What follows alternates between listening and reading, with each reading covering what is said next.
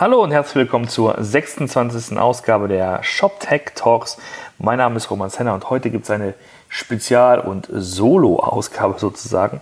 Ich habe beim E-Commerce Camp in Jena letzten Freitag und Samstag einen Vortrag gehalten mit dem Titel GitHub is from Venus, Axel is from Mars, wie sich Entwickler und Business Entscheider endlich wieder verstehen. Und genau darum ging es, ein bisschen ein polarisierender Vortrag über die Frage, ähm, warum es immer so problematisch sein kann, wenn Entwickler und die ganzen Business-Entscheider komplett andere Dinge meinen, wenn sie sagen, was sie sagen. Und ähm, das war ein ganz netter Vortrag und ähm, ich habe mal versucht, das aufzunehmen. Ich habe meine Stimme ganz gut aufnehmen können. Es gab aber noch mindestens genauso viel Diskussionen im Publikum. Das fand ich sehr interessant.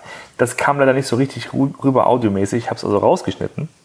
Wer dabei war, weiß, es war ganz äh, ja, ganz interessant, wurden auch kontrovers tatsächlich.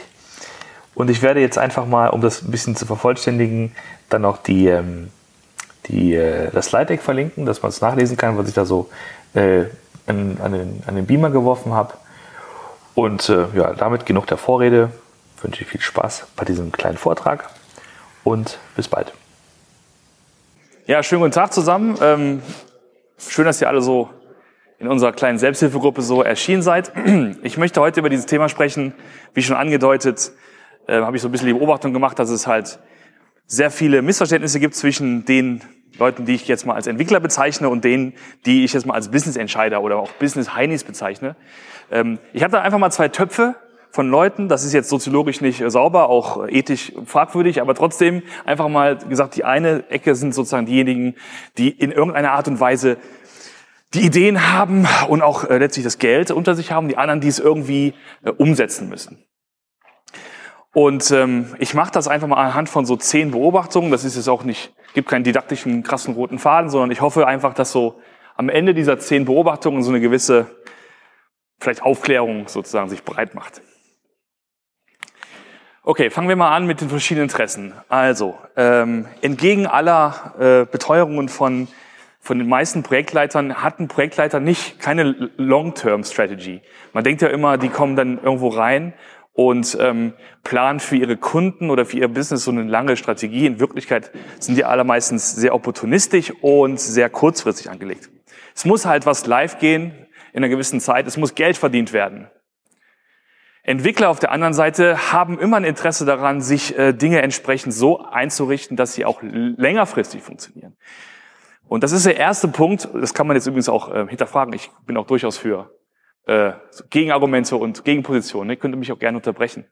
Ähm, das sorgt schon sozusagen für die ersten, die ersten Verstimmungen, weil äh, die eine möglichst schnell was auf die Straße bringen wollen, die anderen wollen es, wollen es vielleicht erst als zweiten oder dritten Punkt. In Wirklichkeit geht es aber erstmal darum, was Stabiles zu machen, weil am Ende des Tages, wenn was nicht vernünftig gebaut wurde, sind es ja die, äh, die den ganzen Ärger abbekommen. Dann gibt es so dieses von diesen glücklichen Kunden versus Kundenzufriedenheit.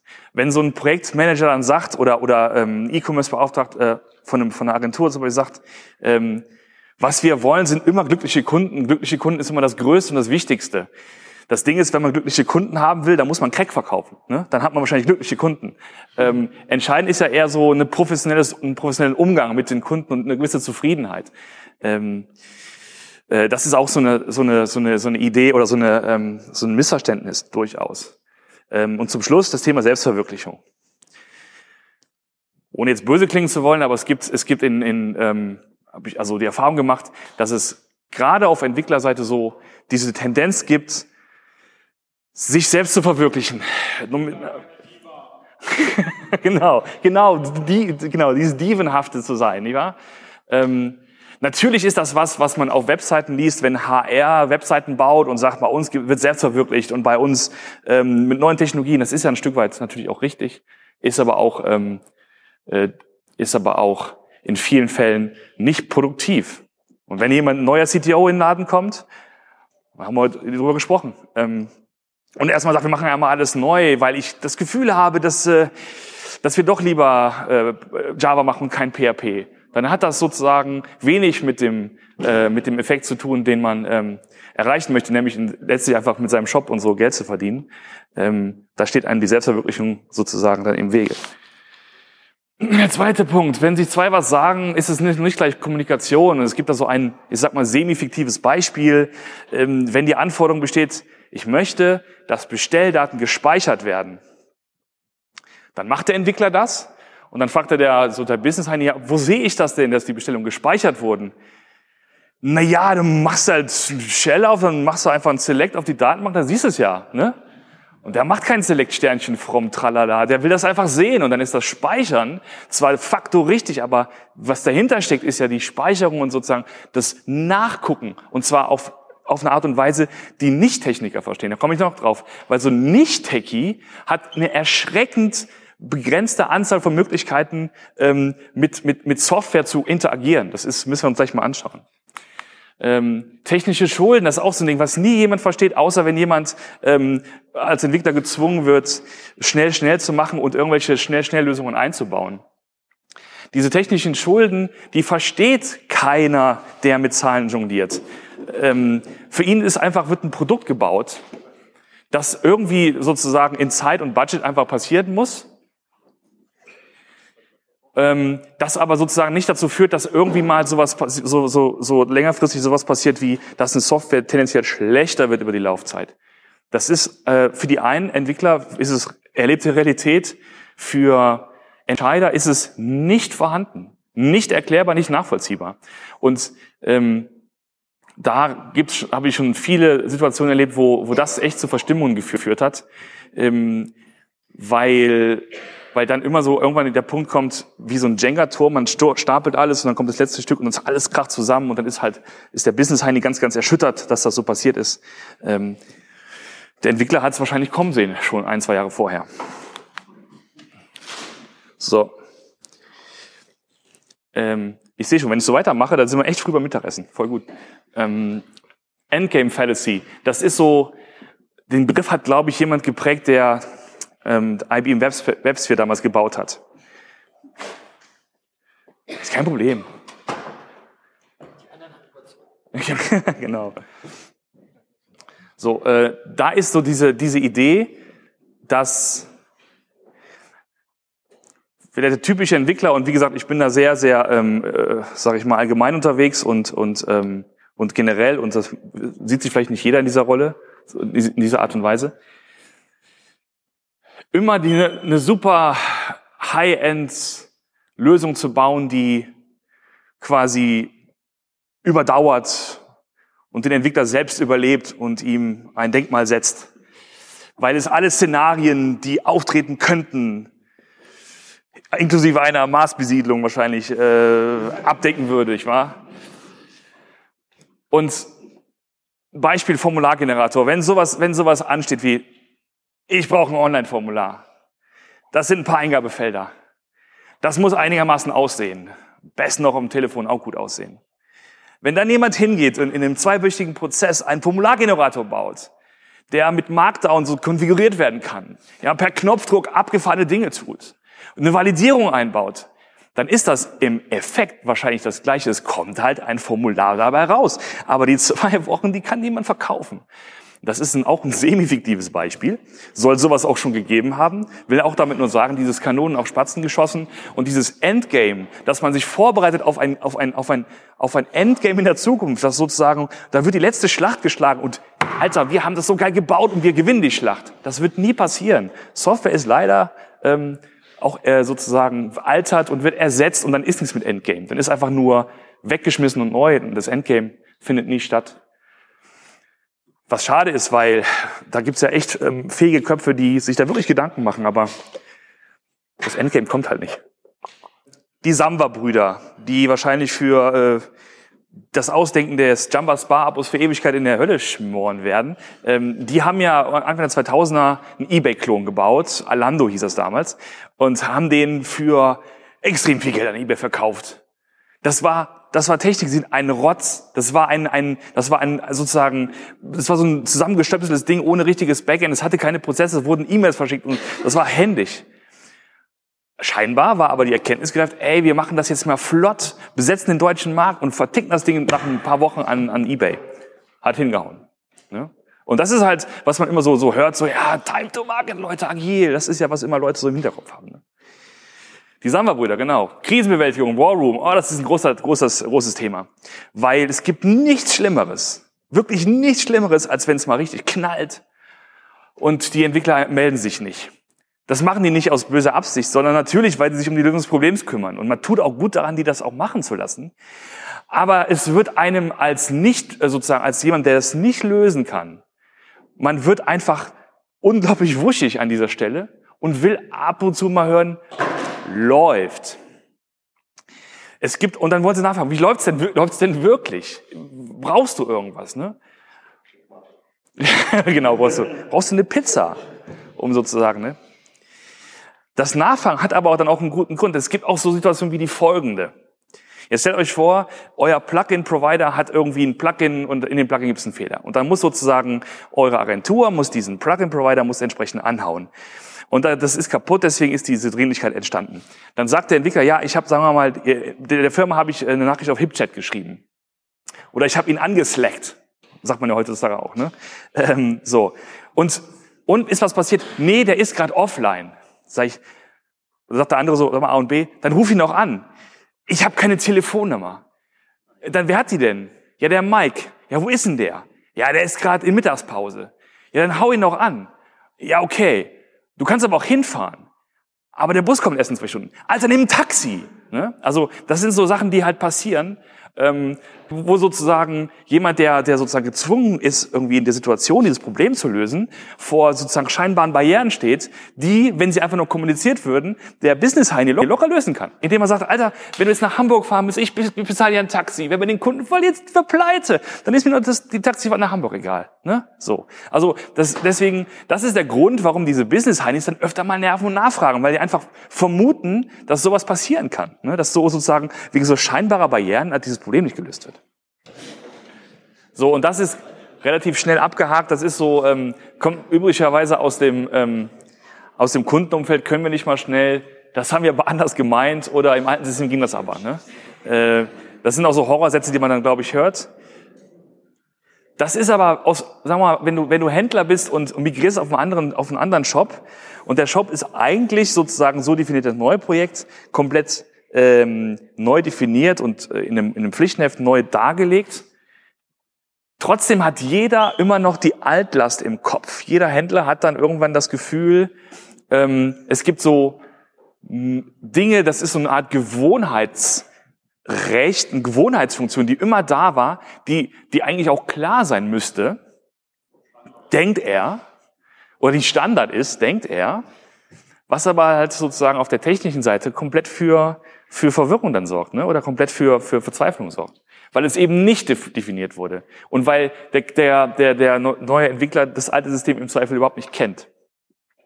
Sowas ist halt echt was, was sich halt die Leute, die die Funktion definieren, an äh, oder ins, ins, äh, ins Stammbuch schreiben müssen. So, schauen wir mal von Schätzungen. Das eine ist äh, das Entwickler-Ego. Also, wie oft ist es passiert, dass jemand dass ein Kunde doch die Telefonnummer des Entwicklers rausgefunden hat und dann anruft und dann sagt, hör mal, das Feature ist doch so für einen Typen wie dich doch kein Problem. Das schaffst du doch auf der halben Arschbacke so, ne? Und das ist natürlich so, oh ja, er hat eigentlich recht. Ich bin schon so ein cooler Typ. Nee, das ist wirklich so, pass auf, ich, ähm, ich gehe jetzt mal nicht zum Mittagessen, ich rock das mal durch, ne? Schlimm ist, dass das die Leute wissen, die da anrufen und bewusst das einfach einsetzen. Diese Schmeichelattacke, so eine Charmoffensive, gerne auch von einer Frau.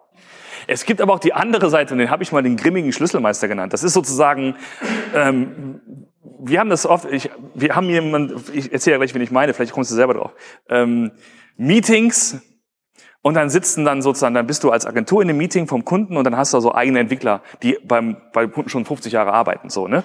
Und dann sitzen die in einem Raum und die, die, die stellen sich vor mit, ich mache das schon 30 Jahre hier. Und sie wollen damit sagen, hör mit deinem neumodischen Kram auf. Das wird hier nix. Ich bin hier der Schlüsselmeister. Und sitzen die da, zurückgelehnt, schon ein bisschen rot im Kopf, Hände auf der Wampe, ne? Äh, Alter, so, ne? Und ähm, das ist so der andere Weg, sozusagen. Dann wird aus, wird aus Entwicklern, die eigentlich sozusagen ja, ja zum Team gehören sollten und Dinge tun, auf einmal so ein, so ein Abblocker Und irgendwann spricht dann nicht mehr der Business Heini mit dem, weil er weiß, ach, der ist immer der am Motzen. Und dann schläft Kommunikation ein und dann wird alles noch schlimmer, weil man sozusagen dann in neue Probleme reinläuft. Ähm, das ist leider so oft so ein Bild bei etwas älteren Kollegen. Wenn ich so rumschaue hier, noch nicht euer, äh, Thema, aber es kommt, es kommt vielleicht. Ah, hier das übliche Thema, Ressourcen, ne? Also, äh, ihr kennt das ja vielleicht, ne? Das meint, das meint ihr, das meint ihr ja nicht böse. Ne? Also ähm, wenn, wenn sozusagen dann ein Entwickler als Ressource genon, äh, äh begriffen wird, was sich in so einem Kästchen ausdrückt, dass man dann hin und her verschiebt und dann eine Aufgabe vielleicht in neun Wochen dauert und dann hat man neun äh, Kollegen, die das dann jeweils dann äh, äh machen und dann ist es viel kürzer. Ne? Ähm, ich habe das nur mal reingeschrieben, fehlt, ich, also ich habe jetzt da keine richtige Lösung zu. Ich will nur damit sagen, dass, dass halt, dass diese Denke ist. Ähm, irgendwann tritt dieses, das sind alles Menschen, die haben auch äh, Familie, Hobbys und äh, überhaupt. Ne? Ähm, die treten, das verliert man aus dem Blick und es werden auf einmal nur so Ressourcen, die hin und her geschoben werden. Ne? Das ist leider eine Krankheit, die, ähm, die durch dieses, dieses, diese diese großen Projekte immer wieder ähm, für, für Frustration sorgt. Und naja, wir wissen ja alle selber, das haut sowieso nicht hin. Ähm, aber wir wissen auch, dass, dass gerade wenn so ein Projekt halt schief läuft, mehr Entwickler draufzuschmeißen, hilft ja auch mal erstmal rein gar nicht, ganz im Gegenteil. Und Multitasking gibt's sowieso nicht. Ne? Man muss alles nacheinander machen. Würde ich einfach mal sagen. Hm. Einspruch? Zustimmung. So die rätselhafte Blackbox. Und das ist wirklich äh, erstaunlich. Ihr, ihr, da kommt der Business Heini auf den Online-Shop und dann ist kein Bild da. Man sieht ein Bild nicht. Und für ihn ist erstmal das Bild nicht da, es ist erstmal ein Problem, was er, was er sozusagen artikuliert und überhaupt keine Idee hat, wo das herrühren kann. Jetzt könnte man also entweder sagen, ah, ich gucke mir mal ein bisschen Quellcode an, rechts Mausklick hier Seitenquelltext anzeigen oder so und dann sehe ich halt, sofort, ey, das ist CSS Display Hidden oder so. Ja, CSS-Anpassung. Wenn wir mal sagen, ey, das ist hier im CDN Problem, dann hat er ein größeres Problem. Dann wird aus dem, dann ist für ihn ganz klar, entweder ist das halt in einer halben Stunde geschafft oder es braucht halt ein paar Tage. Der Business Heini, der weiß das alles gar nicht. Der, kann das, der sieht nur, das Bild ist nicht da und für den ist alles gleich. Und für den ist sozusagen gleich schlimm, wenn sozusagen in, in der Navigation die falsche Farbe ist, hinzu, äh, die Zahlarten werden nicht angezeigt oder, oder falsch berechnet oder die, die Steuern werden nicht angezeigt. Das ist alles gleich schlimm. Es gibt überhaupt keine Bewertungsmatrix, ähm, wie man das gewichtet. Implizit weiß natürlich jeder Entwickler, ähm, ja, CSS ist halt einfacher zu machen, wahrscheinlich. Und im Kopf ordnet er das schon, sagt, ja gut, ich bin da nicht so, nicht so sozusagen akut daran interessiert, das jetzt sofort zu fixen. Weil das ist ein Problem, das ist so ein Pipi-Problem. Für den Business Heini ist es aber sozusagen ein riesengroßes Thema, weil die CI nicht stimmt, weil die Kunden vergrätzt werden können und, und, und. Das heißt, sozusagen die, die, die, die, die Bewertungen von Problemen, die man da hat, ähm, die unterliegen auch diesen, diesen Problemen. Ne? Und kein, kein, kein, und nicht die normalen Business Heinis können irgendwie mit der Shell umgehen.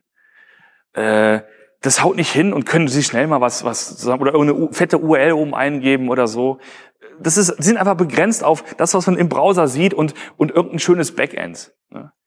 Da kann keiner was, was, was mal so schnell mal eben, sondern sie sind einfach so, das ist eine Blackbox. Und der, der, der Entwickler ist da der Schlüsselmeister und sozusagen der, der Übersetzer, der muss sagen, ja, das ist halt so und so. Ähm, letztens habe ich äh, noch so einen, so einen, so einen Facebook-Post gesehen, da war so ein Mädel total schockiert, weil sie aus Versehen hat sie den Chrome Inspector angeschaltet. Und dann waren da was irgendwie, dann sah man so so so diese Balken, so bei diese Netzwerkgeschichte da und und und das CSS und dann stand da was von Child und und sie hat vermutet, dass, dass sie gehackt worden ist, weil sie das auf einmal gesehen hat und Angst hatte, dass die NSA sie ausspioniert mit so einem, mit so einem komischen Tool, äh, was sie sozusagen ausspioniert und, und, und hat sofort an, an Kinderpornografie gedacht, weil da Child drin stand und so, ne? Und so, so, eine, so, eine, so, eine, so eine volle, so eine Ignoranz dieser, diese, dieses technischen Layers gegenüber, der unten drunter liegt. Man sieht nur im Frontend, das ist hübsch, Facebook, ja, bäh, ne, alles schön bunt. Aber so, sobald es ein klein bisschen tiefer geht, haben die aller, allermeisten Leute dann steigen aus. Und das ist ähm, was bei den Business Heinis tatsächlich oft so ist. Letzter Punkt, ähm, und dann bin ich schon durch. Sache mit den Demos, ja, Kreativität. Also das ist so oft, äh, ähm, wenn, wenn sowas gebaut wird, dann, wenn man dann den Entwickler fragt, zeig das doch mal, zeig mal das Coole daran. Meistens zeigt er entweder nichts oder nicht das Coole. Und nicht das Coole so von dem, von der, von der, von der Business-Technik aus gesehen. Ne? Das ist natürlich der, die, die Lösung. Ähm, ich will nur, was ich eigentlich versuche zu sagen ist, ähm, selbst wenn man davon ausgeht, dass Leute in einem Raum, äh, wir mal, in einem Meeting gemeinsam sitzen und eigentlich, da werden entsprechende Dinge formuliert, dass nicht jeder nach dem Meeting mit dem gleichen Wissensstand nachher rausgeht. Weil für eine Kommunikation brauchst du so gemeinsame Ebenen, gemeinsame Definitionen, gemeinsame Werte und Kriterien.